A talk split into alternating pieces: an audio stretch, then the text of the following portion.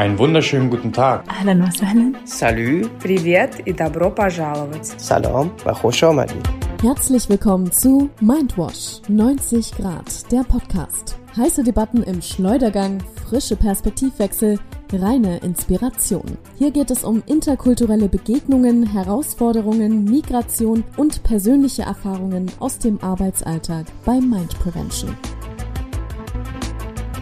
Man konnte meinen, das Internet ist aufgeregt.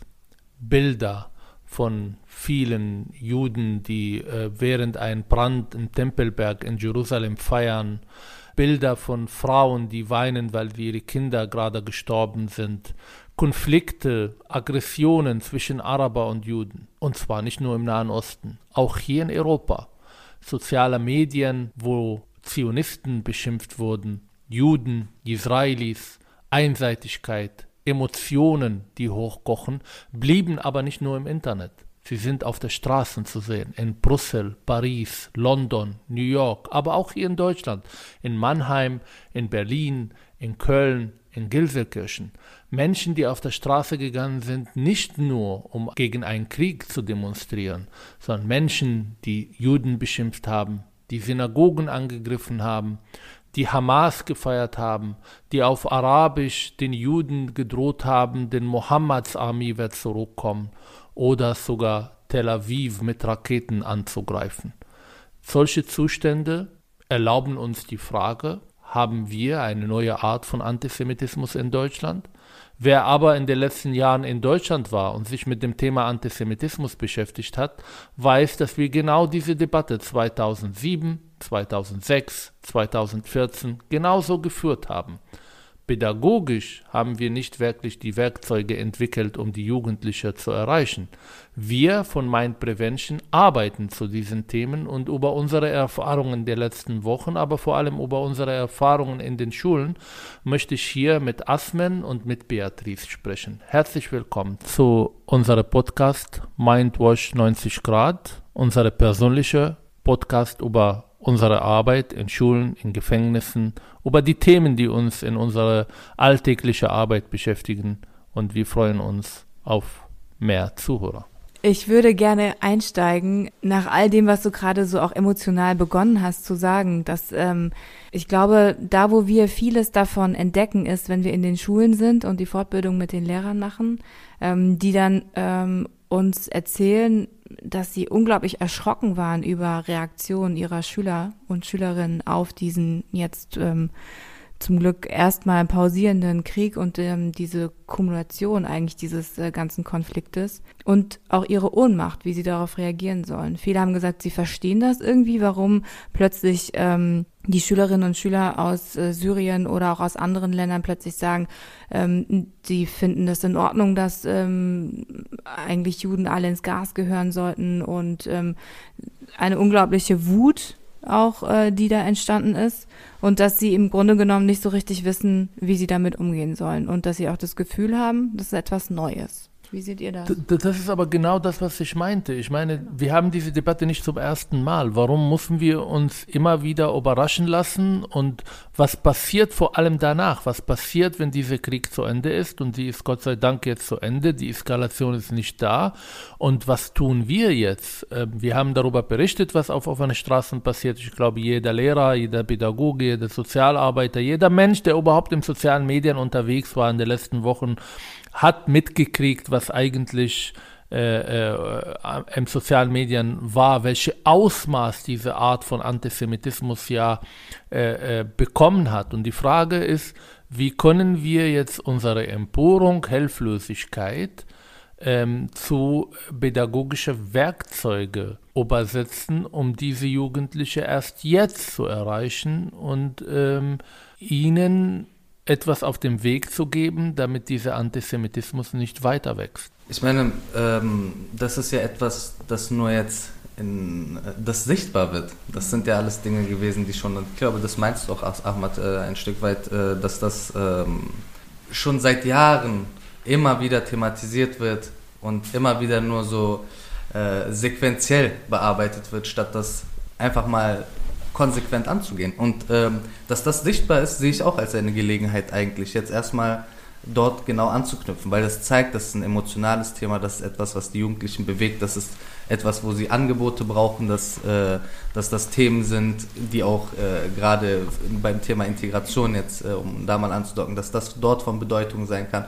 All diese, äh, diese Vielfalt, äh, die dieses Ganze mit sich bringt, ist eigentlich meiner Meinung nach auch eine Gelegenheit. Mich hat das überhaupt nicht erstaunt, mich hat das überhaupt nicht gewundert. Äh, ich habe mit solchen Reaktionen eigentlich äh, gerechnet. Die Frage war halt nur, ähm, wie es sich äh, in der Öffentlichkeit diesmal präsentieren wird. Und diesmal war es ganz, ganz stark ausgehend von Jugendlichen und das ist auch etwas, ähm, was auch zeigt, deshalb reden wir gerade auch über Pädagogik, dass wir dort anknüpfen müssen, aber es ist nicht nur ein Jugendthema, das muss auch klar gesagt werden. Bevor wir über die Anatomie dieser Proteste auf der Straße sprechen, weil es sehr interessant, welche Menschen sich beteiligt haben an diese ähm, Demonstranten, lass uns beim Thema äh, äh pädagogische Felder bleiben. Ähm, wir beide haben die Erfahrung gemacht, wenn wir in eine Schule oder in eine Klasse wo die meisten Schüler und Schülerinnen ohne Migrationshintergrund sind und wir das Thema Antisemitismus bearbeiten. Wir haben ja schon sehr früh festgestellt,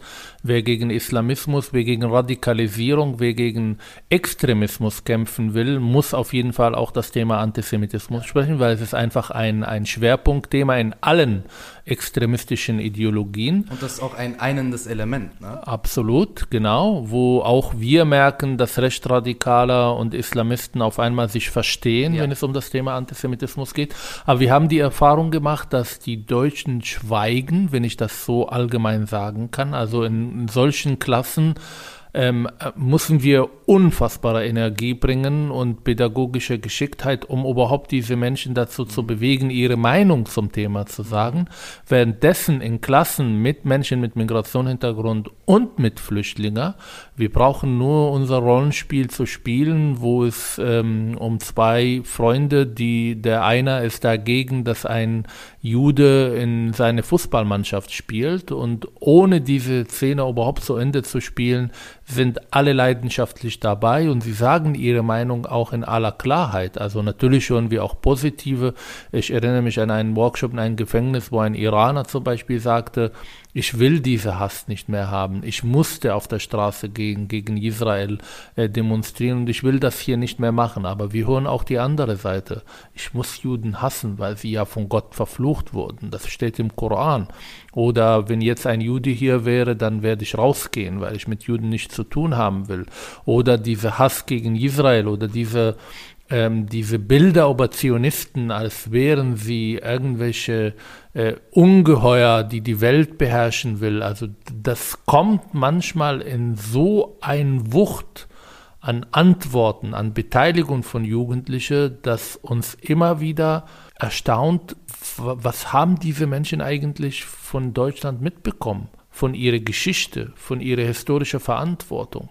Und das ist, glaube ich, auch eine Reaktion auf eine unfassbare Distanz zu dieser Gesellschaft und ich würde sogar sagen Verachtung gegenüber die Werte dieser Gesellschaft, wenn man das so deutlich und so sichtbar und vor allem so selbstbewusst auch kommuniziert. Ich will, dass Sie das kommunizieren, Entschuldigung, das ist nicht dagegen, weil damit kann ich gut arbeiten, aber es überrascht mich immer wieder. Ähm, ich würde gerne darauf eingehen, weil du sagtest, ähm, dass die Form, wie sie antisemitisch sich äußern, auch eine Form der Ablehnung gegenüber die deutsche Kultur oder die Werte der, von Deutschland sind. Da würde ich dir ein bisschen widersprechen wollen, denn ich, das, was ich im Moment ähm, mitgenommen habe, ist, dass ähm, viele derjenigen, die erst seit ein paar Jahren in Deutschland sind, jetzt sprechen wir erstmal über diese Gruppe, weil das ist die Gruppe, mit der wir am meisten ähm, arbeiten, also nicht die zweite, dritte, vierte Generation, die hier auch durch das Bildungssystem durchgelaufen sind, sondern diejenigen, die wirklich auch Bildung bekommen haben, die in Koranschulen waren, auch in dem normalen Schulsystem wie in Syrien zum Beispiel gewesen sind, die haben ganz andere Bilder mitbekommen und ganz andere Botschaften mitbekommen, die sie natürlich auch erstmal hier aufrechterhalten. Ich glaube, dass die Zeit zu kurz ist, zu sagen, ähm, jetzt bist du hier in Deutschland und jetzt hast du sofort deine Haltung zum Antisemitismus damit zu ändern. Ich gebe dir völlig recht. Ähm, dass es unser Auftrag ist, als ähm, Mehrheitsgesellschaft, als Aufnahmegesellschaft, die Botschaften klar zu senden und zu sagen, die Bilder, die du und die Herangehensweise, die du hast, über Israel zu denken, über äh, Juden vor allen Dingen an sich zu denken, die sind auch vor dem, vor allem vor dem Hintergrund der Geschichte des Landes, in dem du jetzt lebst und deine Zukunft aufbaust, so nicht tragbar und auch so nicht tolerierbar. Und da entdecke ich, ganz kurz noch, dann darfst du gleich, ähm, da, da entdecke ich eine große Unsicherheit, vor allen Dingen auch bei uns Deutschen gegenüber Menschen, die neu nach Deutschland gekommen sind, das auch so klar zu äußern. Häufig ist im Hintergrund, ähm, ja, ich kann es auch irgendwie verstehen, äh, dass sie so wütend sind. Wer weiß, viele haben ja auch irgendwie familiäre äh, Geschichten, die sie dazu erzählen können, ähm, wo ähm, ihrer Familie Unrecht getan wurde. Dann diese äh, emotionale Involviertheit, äh, wenn es eben um Muslime geht und sozusagen die palästinensische Frage zu einer muslimischen Frage gemacht wird. Ähm, und da im Grunde genommen dann ähm, viele deutsche Lehrer sehr unsicher sind, weil sie vielleicht diesen ganzen komplexen Konflikt und die ganze Verwobenheit auch mit äh, der Religion nicht so richtig auseinanderklamüsern äh, können und da sehr unsicher sind, inwiefern sie sich jetzt positionieren dürfen, ohne jetzt wiederum Religionsfreiheit einzuschränken, ohne Meinungsfreiheit einzuschränken.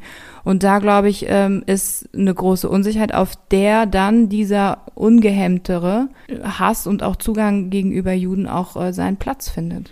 Naja, diese Unsicherheit ähm, ist definitiv da und ich glaube, wir müssen hier äh, vorab sagen, dass natürlich Antisemitismus herkunftübergreifend ist, dass wir auch Antisemitismus in der Mehrheitsgesellschaft und ich glaube, diese Unsicherheit ist nicht nur gegenüber Muslime oder Flüchtlinge, sondern sie ist auch gegenüber das Thema Antisemitismus da ist, weil natürlich bedeutet das nicht, dass die Menschen keine Meinung zu Israel haben sollen, dass sie sich nicht mit dem Thema auseinandersetzen, dass sie keine politische Haltung zum Thema Nahostkonflikt haben sollen. Im Gegenteil Gegenteil, sollten sie.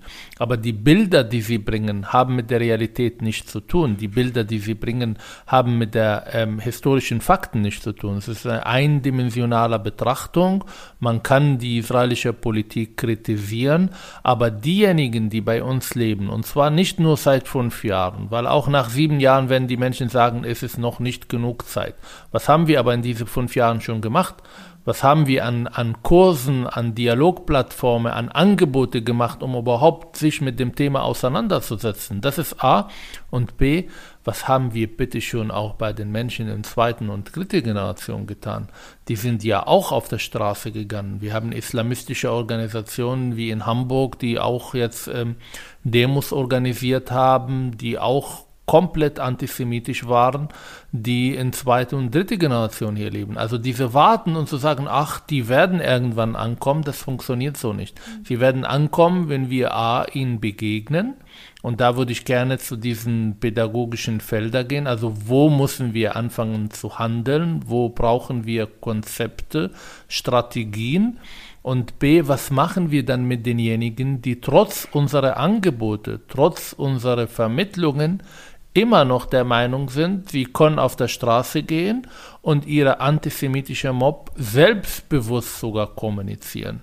Und da sehe ich auch eine gewisse Hilflosigkeit, vor allem von unserem Rechtsstaat, die daneben steht und nicht ganz genau weiß, wie sie damit umgeht. Und das ist meiner Meinung nach eine Gift für eine Demokratie, wenn solche Bilder sich immer wieder etablieren ohne eine Gegenreaktion, ohne eine Botschaft von der Rechtsstaat. Und diese Botschaft kann nicht nur Mahnwachen sein, die kann keine Sonntagsreden und es reicht nicht, dass Politiker die israelische Flagge irgendwie zeigen, sondern wir müssen unser Zusammenleben, unsere Grundwerte so vermitteln, dass jeder Mensch, der nach Deutschland kommt, der hier lebt, weiß, was seine Rechte sind, aber weiß auch, was seine Pflichten sind. Was ich dem äh, Ganzen so, oder was ich in diesen ganzen Zeiten gemerkt habe, ich würde es ein bisschen anders sehen als du, Ahmad.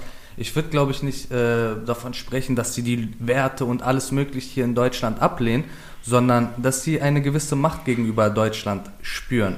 Und sie wissen, Sichtbarkeit zu erlangen, indem sie Deutschland sozusagen in eine, äh, in Deutschland Dinge machen, die vermeintlich tabuisiert sind. Ne? Sie können das viel offener darüber sprechen. Sie wissen, das wird äh, zu Empörungen führen und danach können sie sich sozusagen können sie Macht ausüben in diesem ganzen äh, Konflikt. Verletzen. Also wenn, wenn du unsicher bist mit dir selber und ich sag dir, du bist fett und ich weiß, wie das bei dir ankommt, dass dich das verletzt, dann werde ich das immer wieder tun, weil ich dich verletzen will. Mhm. Wenn ich aber weiß, dass du ein selbstbewusster Mensch bist und mit deinem Körper normal umgehst, dann wird das nicht funktionieren. Und da denke ich, das hat auch teilweise mit dem Antisemitismus in Deutschland zu tun, der einfach innen drin äh, schlummert, ja, und nicht, weil es tabuisiert ist und verboten ist, nicht nach außen getragen wird. Also da, da spielen so antisemitische Tendenzen auf vielen Ebenen äh, den Ball zueinander äh, zu. Ja, und äh, das ist auch etwas, was ich ansprechen will. Und insofern, äh, wie wollen wir, wenn wir das als Integrationsthema aufmachen, ja,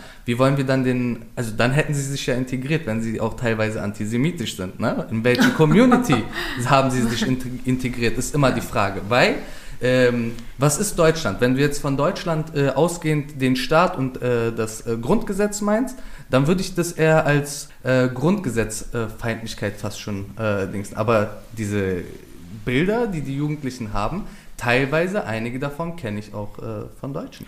Natürlich, also wie gesagt, ich habe es vorher gesagt, Antisemitismus herkunftübergreifend. Man findet ihn links, man findet ihn in der Mitte der Gesellschaft, man findet ihn recht, äh, in Rechten.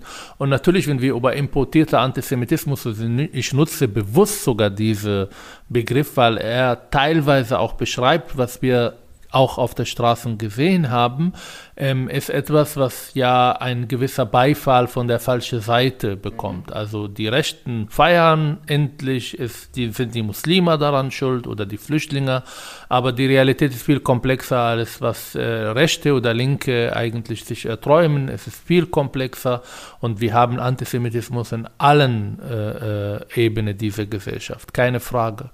Aber trotzdem wenn eine Gesellschaft, die vielfältig sein will, die ein Zusammenleben ermöglichen will, die auch gewisse Werte haben, die nicht immer ähm, im Grundgesetz geschrieben ist. Es steht ja im Grundgesetz nicht, dass man eine Solidarität mit Israel haben soll, sondern es ist eine Art von, ich nenne es auch nochmal Leitkultur. Auch wenn ich jetzt diesen Begriff problematisch halte, es geht mir nicht, es geht nicht um äh, Feierabendbier und es geht nicht um Oktoberfest, sondern für mich sind, wenn man das machen will, bitteschön, aber ich kann die Leute nicht dazu zwingen, sondern wir können natürlich Vielfalt ermöglichen, aber Vielfalt ist nur möglich, wenn man, äh, wenn man sich auch äh, gewisse Regeln festlegt, die für alle gelten, mit und ohne Migrationshintergrund. Und dazu gehört meiner Meinung nach, und das ist Resultat unserer Arbeit in den letzten Jahren, ähm, Themen, die immer wieder äh, gewisse Emotionen, aber auch gewisse Ablehnung mit sich bringen bei bestimmten Gruppen. Das ist das Thema Meinungsfreiheit haben wir im November 2020 sehr deutlich gesehen. Das ist das Thema Gleichberechtigung, Ablehnung von patriarchalischen Strukturen und vor allem sexueller Selbstbestimmung bei allen, von homosexuelle Frauen, Männer, alles, was man sein will, darf man sein. Das ist bei manchen ähm, definitiv nicht angekommen. Das äh, Thema, ähm, dass in einer vielfältigen Gesellschaft unterschiedliche Religionen koexistieren dürfen, parallel zueinander und keine Religion ist besser als die andere. Also auch die, äh, die Religionsfreiheit auch als die Freiheit von Religion oder die Möglichkeiten, Religion nebeneinander gleichberechtigt entstehen zu lassen.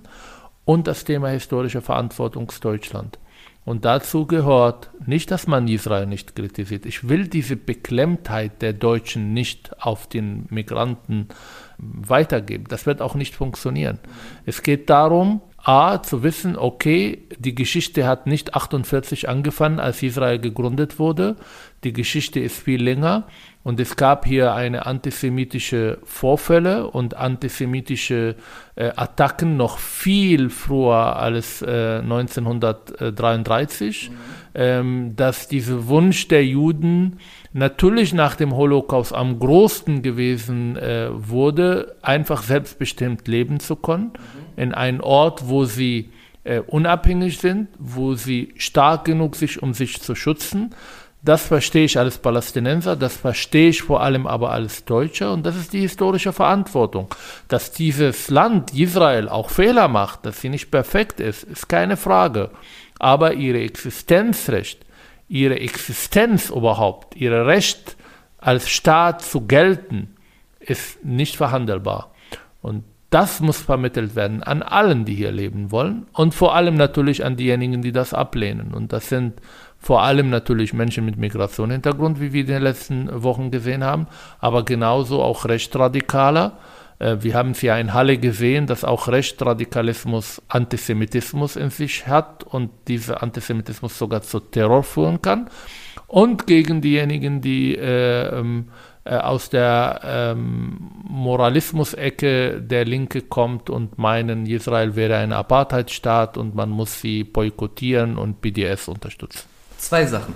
Ja? Ich würde äh, einmal auch ansprechen wollen, dass es für viele auch äh, darum geht, dass man oder dass sie mit den Palästinensern sympathisieren, dass sie auch einen Nationalstaat haben wollen sollen. Ne?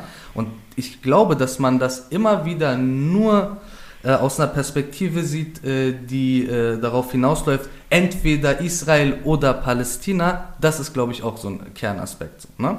Und äh, ein anderes Thema, um das zurück nach Deutschland jetzt mal wieder zu holen, ähm, beziehungsweise auf diese Vorfälle, die hier passiert sind, die haben mir eigentlich gezeigt, und das sage ich seit Jahren, oder beziehungsweise das sagen wir seit Jahren, ähm, warum diskutieren wir in Deutschland permanent Rassismus aus dieser eindimensionalen Perspektive, dass Menschen nur Rassismus erleben. Und was ist, wenn sie auch eine Person, die Rassismus erlebt, genauso rassistisch sein kann? Ja?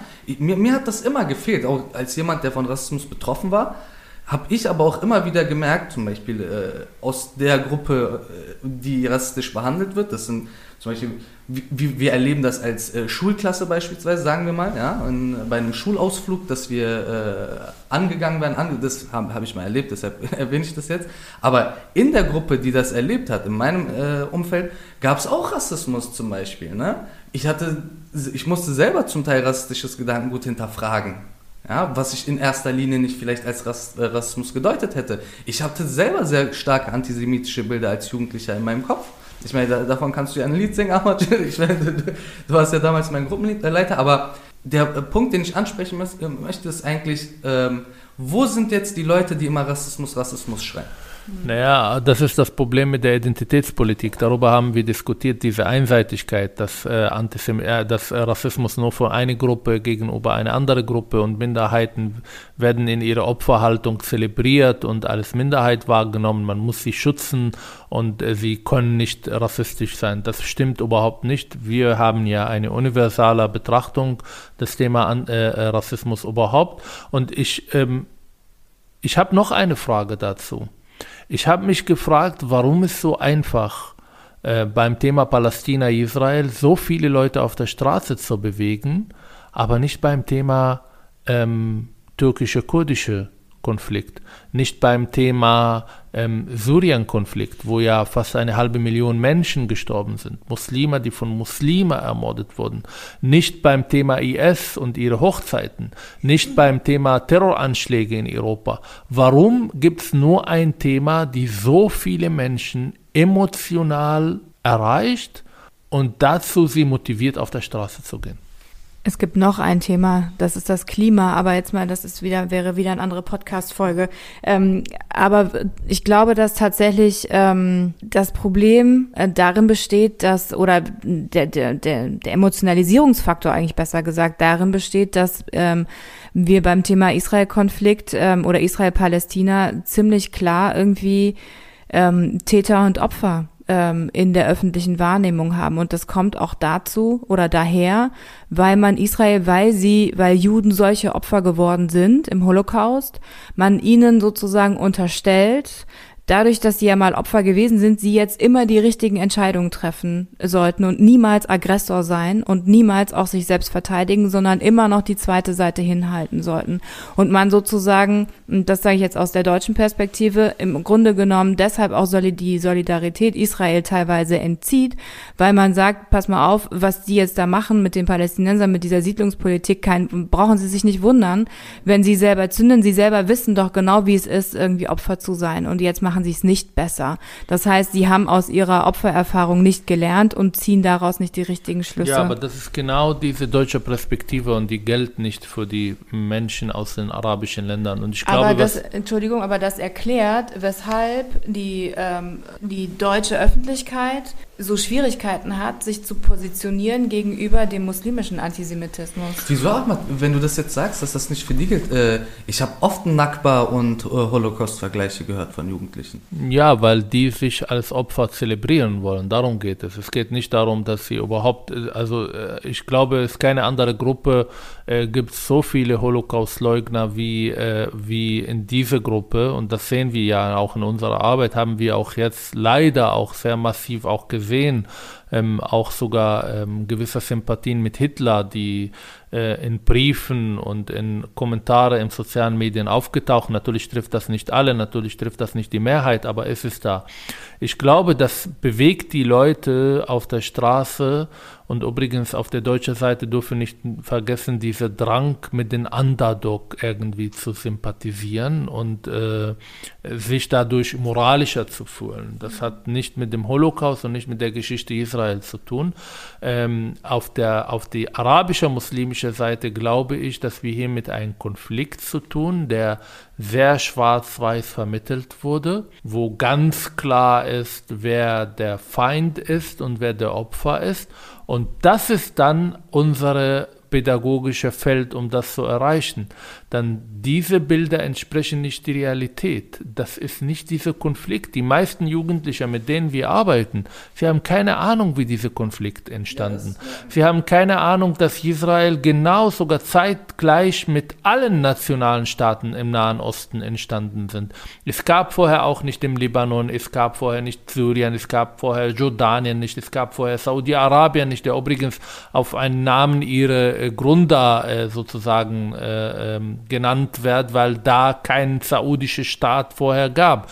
Genauso wie, äh, wie Libyen und so weiter und so fort. Das heißt, es standen damals ganz viele Nationalstaaten. Israel ist einer davon. Israel hat vor allem in den ersten Jahren nicht alles richtig gemacht. Natürlich ähm, haben viele Palästinenser auch gelitten. Aber wenn wir diese Schwarz-Weiß-Bilder äh, ver verlassen und einfach schauen, was mit den Juden überall in den arabischen Welt, äh, Welt passiert, dann werden wir auch da Unrecht sehen. Und viele mussten ihre Heimat in äh, Syrien und in Irak und in Jemen verlassen, weil sie nicht mehr sicher äh, äh als Juden leben wollten und sind nach Israel gegangen. Ist auf beiden Seiten Unrecht getan. Übrigens genauso beim Konflikt zwischen ähm, die Türkei und Griechenland, wo auch Menschen ihre äh, Häuser und ihre Region verlassen mussten und umgesiedelt wurden. Nicht, dass ich das gut finde. Und ich glaube, eine der wichtigsten ähm, pädagogischen Aufgaben ist A, elementar, glaube ich, enorm wichtig, unabhängig von diesem Nahostkonflikt, ist die Menschen dazu zu bewegen, komplexe Angelegenheiten zu verstehen zu analysieren zu können und auch zu hinterfragen, was man von seinem Vater bekommen hat, was man von seinem Peer Group bekommen hat, was man von seiner Religion. Also hinterfragen, debattieren, äh, Fakten sammeln, Fakten recherchieren, was in diesem Konflikt überhaupt nicht vorhanden. Ähm, äh, die meisten Israelis, du hast ja vorher gesagt, die Palästinenser haben Recht auf ihre, auf ihre Nationalstaat. Natürlich haben sie das Recht auch. Und die meisten Israelis sind auch nicht dagegen. Die Frage ist, mit wem macht man das? Gibt es einen Partner auf die palästinensische Seite? Wird man garantieren, dass wenn jetzt in ähm, Bethlehem und in Jenin und andere palästinensische Städte jetzt eine unabhängige Staat gründet, dass da keine Raketen auf Israel dann geschossen werden zwei Jahre? Garantiert man, dass da nicht die Hamas an die Macht kommt, die Israel ja gar nicht erkannt? Haben wir eine Partner überhaupt? Kann man überhaupt Israel verstehen ohne diese 3000 Jahre immer wiederkehrende Vernichtungsfantasien ihrer Feinde, die immer wieder, ob das von Iran ist, von ähm, Nazi-Regime, von äh, weiß ich nicht wem, das ist Teil diese, äh, dieses Landes, das ist Teil ihrer Gedanken, das ist Teil ihrer Ängste. Und natürlich wird kein Politiker in Israel eine palästinensische Stadt entstehen lassen, wenn er nicht 100% sicher, dass diese Stadt in Koexistenz mit Israel lebt. Aber lassen Sie uns schauen oder lass uns bitte schauen, wie viele auf der anderen Seite in Syrien, Libanon, Jordanien bereit sind, die Zwei-Staaten-Lösung auch zu akzeptieren. Wenn sie sogar in Deutschland auf offene Straße von Fluss zu Meer, Palästina wird frei singen und das bedeutet, Israel hat kein Recht zu existieren. Schau mal, also ich will erstmal auf den Punkt eingehen, den du eingangs äh, erwähnt hast und dann äh, ein bisschen noch was zu, dazu sagen, was du danach. Ähm, ich finde es gar nicht verkehrt, auch manchmal äh, mit dem Underdog zu sympathisieren. Ja, ich finde, jemand, der ungerecht behandelt wird, ja, dass man sich solidarisch zeigt äh, mit, damit so, finde ich auch eine gute Eigenschaft. Aber ja, dann, die Frage, was ist Underdog? Ich Genau, und- glaube, aber um da nochmal kurz einzuhaken, also die Frage ist, glaube ich, dass wir immer wieder versuchen wollen, ähm, herauszufinden, wer ist jetzt derjenige, Gut, wer ist gut und wer ist böse. Genau, Und dazu das auch, kommen. Entschuldigung, ähm, und dann da, der Punkt auch, dass wir moralischer äh, uns fühlen, wenn wir uns mit dem Underdog sympathisieren. Mhm. Ich glaube, das ist auch, und da jetzt wieder aus meiner deutschen Perspektive gesprochen, eine Form des, ähm, eine Bewältigungsstrategie unserer ähm, immer noch andauernden, auch wenn es viele irgendwie jetzt, äh, glaube ich, auch äh, abwehren werden, aber trotzdem einer Schuldaufarbeitung und einer einer Umkehr sozusagen der Verantwortung, so dass wir im Grunde genommen zeigen, okay, wir solidarisieren uns jetzt mit denen. Das heißt, wir sind auch nicht mehr antisemitisch und wir zeigen, dass wir es jetzt besser machen. Ähnlich kann man auch, also stelle ich die Hypothese auf, dass äh, auch die Art und Weise, wie wir 2015 mit dem Flüchtlingsstrom umgegangen sind ähm, und mit offenen Armen ähm, alle äh, empfangen haben, was menschlich gesehen total richtig war, aber es war schon sehr stark dieses, okay, wir zeigen der Welt jetzt, wir haben uns weiterentwickelt, wir sind besser, wir machen es nicht nochmal so. Ähm, und das ist im Grunde genommen eine komplette Überkompensation eigentlich dessen, was vorher, wenn du Leute in meinem Alter gefragt hast, die haben alle gesagt, damit habe ich nichts mehr zu tun. Auch sogar noch Leute, die eigentlich direkte Nachkommen sind von, ähm, oder halt ne, Nachkriegsgeneration, die sagen, das Thema ist durch. Was soll ich jetzt noch über Antisemitismus reden? Es hat mit mir nichts mehr zu tun. Weder mit meiner Schuld, ich war nicht da. Ich habe, äh, ich würde das, ich weiß auch gar nicht, wie ich reagieren würde. Die wussten bestimmt auch alle nichts Ja. davon. Und all diese ganzen ähm, verwobenen, auch es sind ja immer noch die Familien, die hier in Deutschland leben, die damals Täter waren, ja. Also das heißt, zu hinterfragen, wenn wir bei dem Punkt sind, wir müssen hinterfragen, was wir ähm, was wir von unseren äh, Peer Groups, von unseren Familien mitbekommen, dann muss man auch dahinter fragen, wie war eigentlich meine Familie involviert, ohne dass es vielleicht das emotionale Band äh, beschädigt. Also das ist, glaube ich, etwas, was wir lernen müssen jetzt als deutsche Mehrheitsgesellschaft ähm, zu anzunehmen, dass ähm, andersrum angefangen. Wenn, wenn wir in unserer Familiengeschichte häufig jemanden gefunden haben, der irgendwie bei der SS war oder irgendwie in der Partei war oder so, wurde von außen erwartet, man muss sich jetzt distanzieren von diesem Familienmitglied, weil er ist ja quasi der Teufel.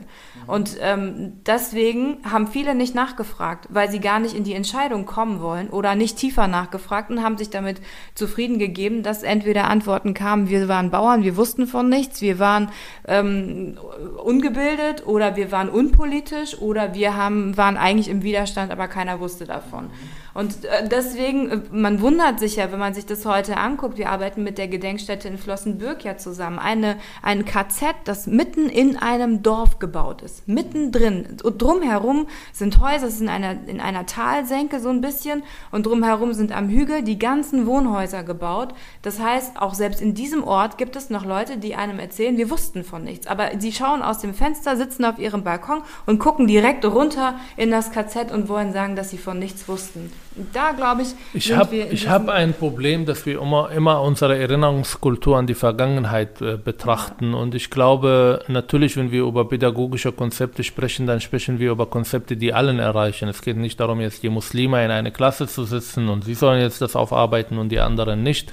Ähm, ich finde, unsere Erinnerungskultur ist sehr deutsch-deutsch konzipiert. Die hat keinen Platz für Ali und Ahmad und das soll uns auch nicht wundern, weil es genau diese immer die Schuldfrage in sich trägt. Und was die Deutschen nicht geschafft haben als Gesellschaft, ist ähm, nicht nur die toten Juden zu, äh, äh, ähm, sage ich mal, zu ehren und vielleicht auch ihre Schuldfrage zu beantworten, sondern auch zu schauen, was bedeutet diese Verantwortung für mich jetzt, für die Zukunft?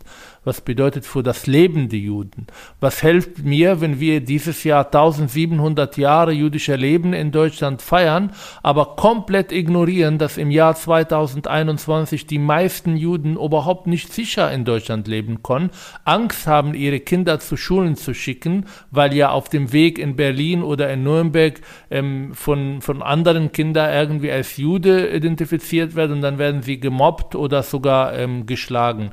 Das bedeutet, bedeutet, wenn wir wirklich eine historische Verantwortung haben wollen, dann müssen wir auch verstehen, wie leben die Juden eigentlich heute in Deutschland. Und das ist ein Thema. Und das zweite Thema ist, warum ist Israel so? Wie ist die Lage überhaupt da? Kann ich überhaupt Nahen Osten mit einer, Jud mit einer, Israel, mit einer, Entschuldigung, mit einer deutschen Brille betrachten, mit einer europäischen Brille betrachten? Hat Deutschland Schweiz, Polen und äh, Österreich als Nachbarn oder hat sie Syrien, Libanon, ähm, ähm, Sinai, wo IS da äh, am stärksten ist, Ägypten und andere Länder als Nachbarn? Das ist nicht einfach und ich glaube, diese ähm, dieser Übergang von der Vergangenheit zu der Zukunft und vor allem zur Verantwortung für die Zukunft haben viele nicht gemacht und haben es nicht geschafft. Und das soll der nächste Schritt sein. Das soll jetzt getan werden, wenn man wirklich ein Verständnis für die Geschichte und vor allem eine ein Sensibilisierung für die Zukunft haben will. Aber ich habe viel über dieses Thema äh, im Freundeskreis und in meinem Umfeld äh, in letzter Zeit gesprochen, ja. Jetzt äh, über das Thema äh, Antisemitismus, Palästina-Israel-Konflikt. Ich hoffe, es waren nicht deine Freunde, die mir immer geschrieben und geschimpft haben. also, ich habe teilweise von äh, den Dingen, die du wahrscheinlich, ich weiß jetzt nicht, äh, was du für Nachrichten bekommen hast, aber von den Dingen, die du implizit in diesen Nachrichten vorgeworfen bekommen hast, ich möchte mal die Dynamik ansprechen. es ist ja ganz, ganz auffällig, dass du als äh, arabischer Israeli, Palästinenser äh, quasi den Vorwurf des Nestbeschmutzers, Verräters und dass du deine eigene Identität leugnen würdest, so. Ne? Dieses Ausschlusskriterium, wenn du dich quasi äh, irgendwie nicht so äußerst, wie es von dir erwartet wird und was deine Verpflichtung ist. Und das zeigt diesen Druck, enormen Druck, den man auf sich hat. Und wie einfach es ist, dazu zu gehören, wenn man nur eine bestimmte äh, Sichtweise. Kollektive Identitäten, genau. ja. So, wenn ich das jetzt äh, so beobachte oder so retrospektiv mir angucke, wie die Situationen so waren, dann habe ich auch das selber gespürt innerlich. Wenn jemand etwas gesagt hat, was absolut menschenfeindlich war gegenüber Juden, ja, und ich habe mich dazu positioniert, war ich automatisch palästinafeindlich oder palästinenserfeindlich. Und äh, ich habe von diesen Dynamiken, kann ich mir vorstellen, dass das so ähnlich auch auf jüdischer Seite geben kann, wenn du dich vielleicht irgendwie palästinensisch solidarisch, dass du dann äh, ausgrenzt bist. Das sind gruppendynamische Sachen. Aber bei unserer Community habe ich ganz, ganz stark gemerkt, dieses Thema ist ein Thema, wo du ganz schnell Verräter sein kannst. Und obwohl ich äh, zum Beispiel und natürlich auch Paläst also solidarisch mit äh, der palästinensischen Seite bin, habe ich mir die Frage gestellt, warum muss ich Palästina, wenn ich mit Palästina mich solidarisiere, Israel hassen? Warum äh, versteht ihr, wie ich das meine? Warum ist es so zum Beispiel, dass ich, wenn ich sage, ey, ich bin gegen diesen Krieg und ich bin auch dagegen, dass die Palästinenser Teil dieses Krieges sind, ne? das ist nicht ein einseitiges, ne? warum bin ich automatisch, ich sage, ich bin gegen Krieg, also das soll meine Botschaft sein äh, inhaltlich und dann bin ich das Feindbild. Also versteht ihr, wie ich das meine? Das ist so, so, eine sehr interessante Dynamik, die gerade entstanden ist. Also bei dir ist anders als bei mir, weil ich habe mich ja positioniert auch als pro-Israel. Ja. Ähm, nicht, weil ich jetzt den Krieg gut finde und natürlich bin ich äh, davor, dass Frieden herrschte und ich bin davor, dass äh, keine Raketen äh, von beiden Seiten äh, geschossen werden, aber ich sehe das asymmetrisch. Ich sehe, dass Israel das Recht hat, sich zu verteidigen und so ein Krieg wie in Gaza ist einmalig in der Geschichte. Wahrscheinlich werden wir in der Zukunft viele solche äh, asymmetrische Kriege erleben, wo Terrororganisationen von dicht besiedelten Orten agieren und eine starke Armee ist gleichzeitig sehr schwach, weil äh, je größer es die Bombe ist, ja, ich äh, ähm, ich vernichte den, äh, den Raketen, aber ich vernichte auch Familien, die unbeteiligt waren. Und so einen Krieg moralisch zu führen, ist was unmöglich. Das bedeutet nicht, dass Kinder sterben müssen und das tut mir immer leid, aber ich sehe die Komplexität darauf. Und ich finde, es ist eine Stärke, wenn man in der Lage ist, seine eigene Meinung zu bilden und das auch öffentlich zu sagen, unabhängig, wie meine Gruppe das sieht. Ich habe nicht ja. mehr diese Gruppe. Die hat mich jetzt seit Jahren verlassen und das gibt mir eine gewisse Freiheit. Nicht immer, aber eine gewisse Freiheit, unabhängig zu sein. Und ich glaube, du hast jetzt einen Punkt angesprochen, die genau auch diese Hochemotionalisiertheit auch zeigt. Und zwar, das ist ein Thema, wo eine gewisse Ausschlusskriterien aus dem Kollektiv mit sich bringt, wenn du dich nicht entsprechend auch verhalten hast. Das bedeutet, in dem Moment, wo du sagst, ich sehe es anders, bist du komplett aus der Kollektiv. Genau wie Ehre. Du kannst nicht Teil einer patriarchalischen Familienmitglied sein, die hochpatriarchalisch und sagt, meine Schwester darf das und das machen. Dann, sie darf es, aber du bist und sie auch außerhalb dieser Regeln, außerhalb dieser Wertegemeinschaft übrigens, die, die da herrschte. Und ähm, das ist auch natürlich auch eine Aufgabe für uns. Wie kann man zum Beispiel Zugehörigkeit zu bestimmten Gruppen ermöglichen, auch wenn die Mitglieder einer Gruppe, auch kollektive Gruppe, wie in diesem Fall, auch unterschiedliche Meinungen auch dulden. Ich frage mich, wo ist diese, wo ist, wo ist diese Toleranz gegenüber unterschiedlicher Meinungen? Warum existiert das nicht da? Warum kann ich nicht sagen, ich bin, ähm, ich bin, ich sympathisiere mit Israel gerade, aber das bedeutet nicht, dass ich Palästinenser hasse, aber ich will Teil von euch sein, ich will mit euch diskutieren. Warum kommt das immer mit so einer gewissen Aggressivität und Ausschluss? Drohungen, dass du nicht dazu gehört, dass du Verräter bist, dass du den Onkel Tom der Araber bist, dass du der Haussklave bist und so weiter und so fort. Ähm, darf ich dir mal so eine Frage stellen? Weil würdest du das so be äh, bewerten, ähm, dass die Israelis nur reagiert haben? Oder, äh, weil ich habe auch die Perspektive jetzt gehört, dass die Palästinenser nur reagiert hätten.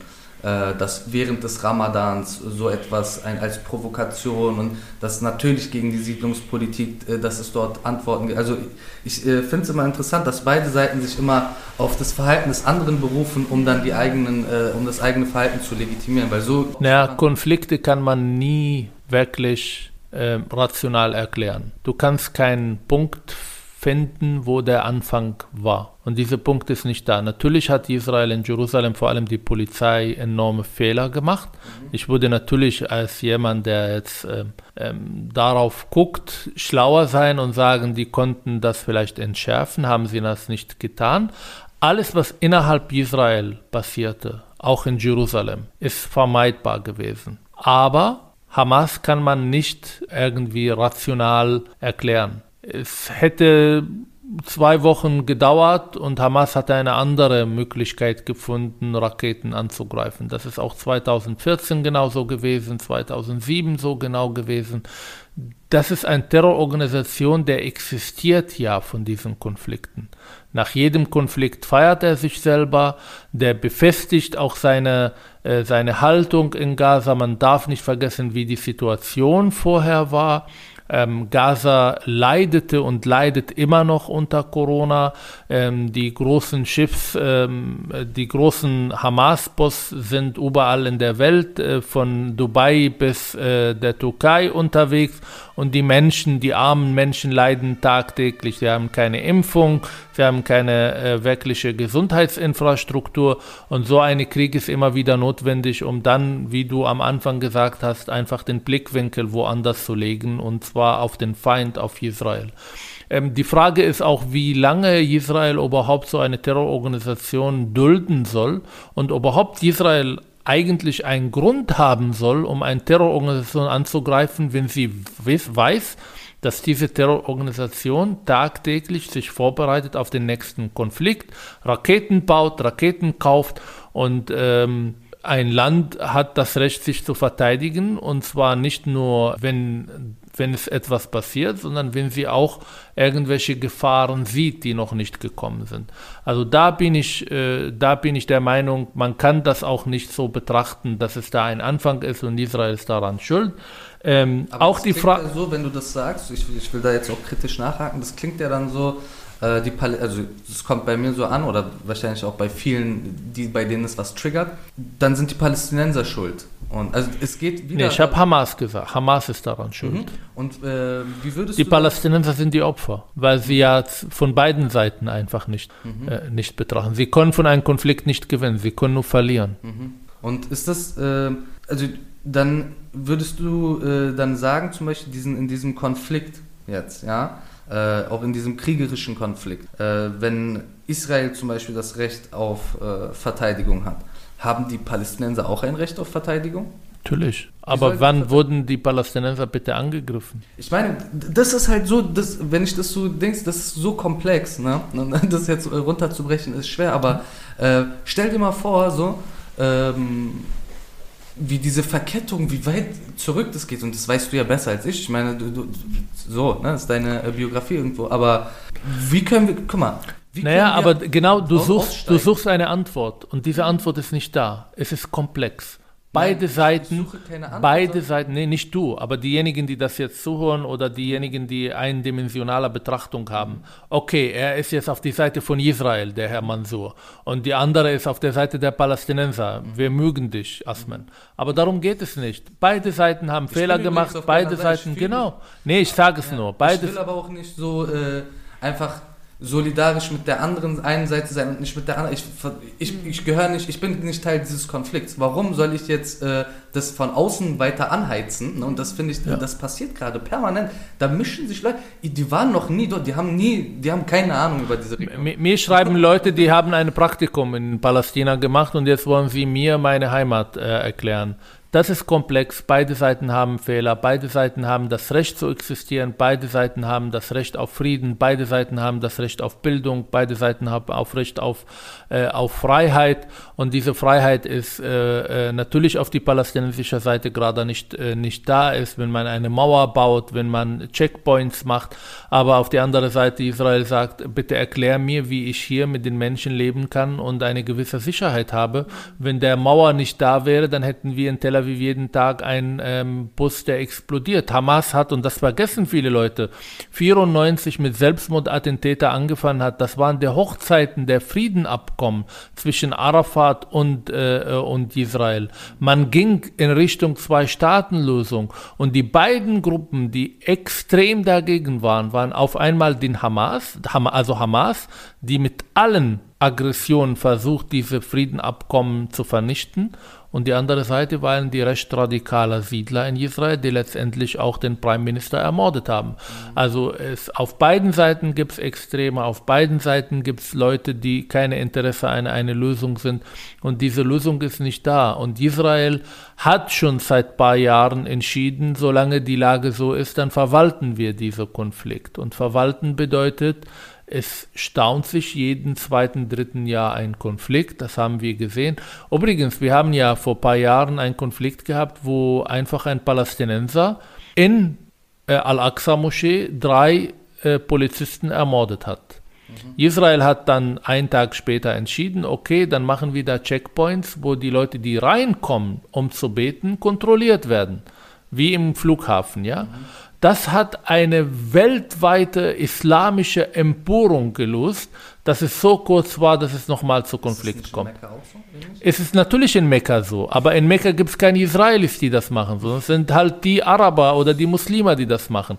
Jetzt passiert das in Jerusalem, um zu sehen, wie emotional das ist und es explodiert alles. Und bis Israel ein paar Tage später das all ähm, eigentlich zurückgeholt hat, hätte man wahrscheinlich auch noch einen Konflikt erlebt. Hamas hat Interesse, sich als die Retter Jerusalem darzustellen äh, äh, bei den Palästinensern und das schafft sie immer wieder, weil sie Konflikte, die woanders passieren, für sich nutzt, um dann sozusagen als die heiligen äh, Beschützer der heiligen Orte und Palästina zu sein.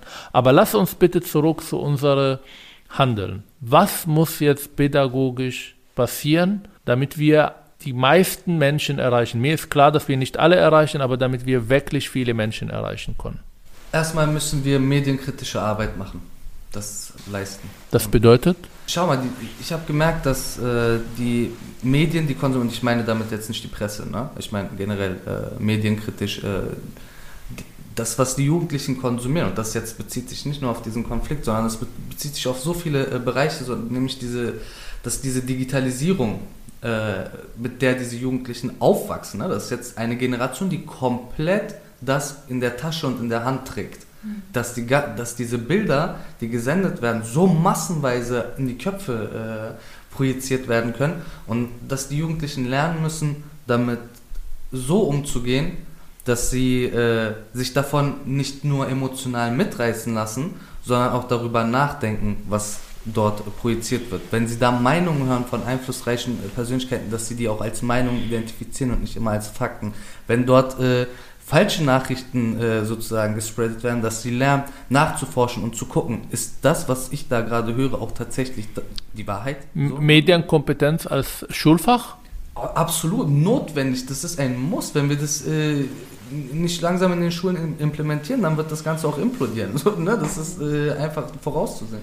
Nicht nur bei dem Thema, sondern das betrifft ja tatsächlich alle möglichen Themen. Ne? Und ähm, auch die Art und Weise, wie ähm, insgesamt kritisches Denken, ähm, weil das, was du sagst, ist ja quasi jetzt bezogen auf die Mediennutzung, das ist total richtig. Aber ich sehe insgesamt einfach wieder mehr zu debattieren, zu lernen, überhaupt Argumente zu finden und nicht einfach nur nachzusprechen, ähm, nachzudenken, wenn man ein Bild oder eine Videosequenz sieht, nochmal zu sehen, ah, Moment mal, ich sehe hier nur einen, einen, einen kleinen Ausschnitt, wann war das, wo war das, äh, was ist davor passiert, was ist danach passiert, ähm, sozusagen zu überlegen, ist es vielleicht auch instrumentalisiert worden, damit ich eine bestimmte Richtung irgendwie äh, einschlage, zu gucken, woher kommt das, ähm, und ja, und das betrifft im Grunde genommen ja äh, so viele Themen. Wir haben das auch gesehen die, bei den Verschwörungstheorien, die entstanden sind um Corona herum, die ja auch wirklich wilde Blüten getrieben haben. Und ähm, da wünsche ich mir tatsächlich, dass ähm, wir wieder in dem Ort der Schule mehr und dass wirklich in der Schule alle möglichen Themen auch diskutiert gelernt werden oder dass es gelernt wird zu diskutieren. Auch Konflikte auszuhalten, auch dass eine Diskussion vielleicht über mehrere Wochen sich ziehen kann, bis man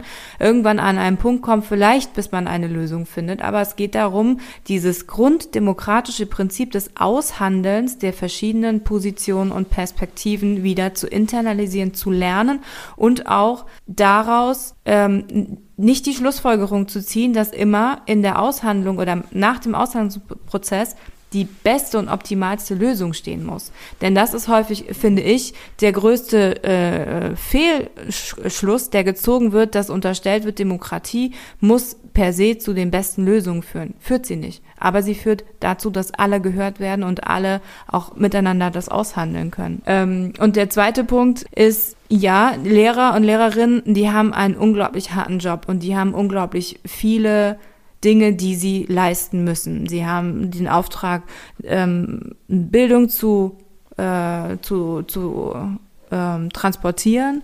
Sie haben ähm, da auch immer wieder wachsendes Konkurrenzgefüge, ähm, auch wenn wir Globalisierung betrachten. Wir ähm, sind nicht mehr nur mit Frankreich und England irgendwie in der Konkurrenz, sondern auch mit China und äh, Amerika und ähm, dem ganzen Globus. Und ähm, das ist eine harte, harte Aufgabe. Aber ich, was ich feststelle und was ich wahrnehme, ist, dass ähm, Lehrerinnen und Lehrer häufig dann jetzt auch, also gerade was das Thema Antisemitismus ähm, und dieses aufflammende, äh, dieses aufflammenden Konfliktes ähm, dazu übergehen, zu sagen, ich soll ja neutral sein, also Neutralitätsgebot für die Lehrerinnen und Lehrer und das Missverstehen eigentlich, ähm, dass sie trotz alledem eine Aufgabe haben, an bestimmten Punkten zu sagen, stopp, das tolerieren wir nicht. Genauso wie man sagt, man toleriert keine Gewalt auf dem Schulhof, toleriert man nicht, dass bestimmte Aussagen in Bezug auf, ähm, ich sage jetzt mal, Judenhass äh, geäußert werden, weil das genauso rassistisch, genauso äh, abzulehnen ist und nicht in die, in die, äh, ja, in das Basis äh, Commitment sozusagen reinpasst zu dem, wie wir als Gesellschaft zusammenleben wollen. Also Rechtsstaatlichkeit, die stark, haben wir am Anfang darüber gesprochen. ähm, die auch Botschaften vermittelt und sagt, wo die rote Linie sind und ähm, auch wenn diese rote Linie ähm, überschritten werden, dass man auch das sehr deutlich auch äh, mit Konsequenzen ähm, zu rechnen hat.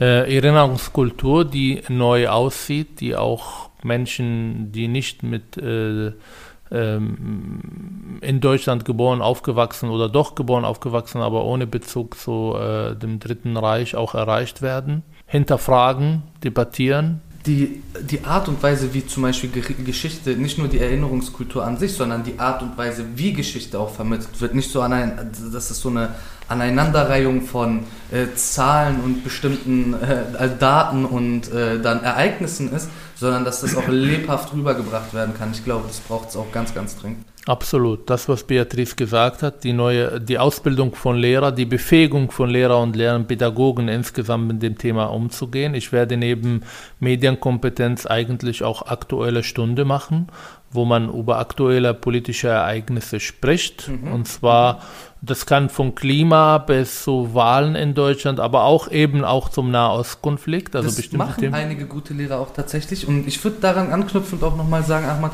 ich finde, die politische Bildung muss eine äh, stärkere äh, Präsenz in der Schule haben, schon viel früher. Und auch dort ähm, ist, glaube ich, eine Anpassung so notwendig in Bezug auf das Verschwörungstheorien und das Erkennen von Verschwörungstheorien, wie sie funktionieren. Die gehören auch ganz, ganz dringend früh in den Unterricht hinein. So. Ja. Und das fehlt mir absolut in der Schule.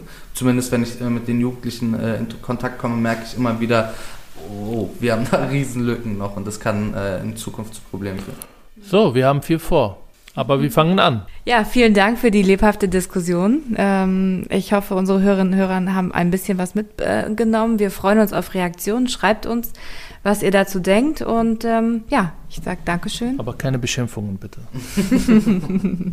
Nur konstruktive Argumente.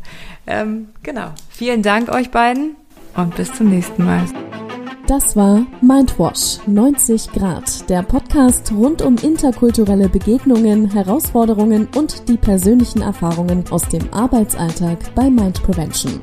Wenn dir die Folge gefallen hat, dann abonniere doch gerne unsere Kanäle auf iTunes und Spotify und folge uns auf Instagram. Dort verpasst du keine Episode.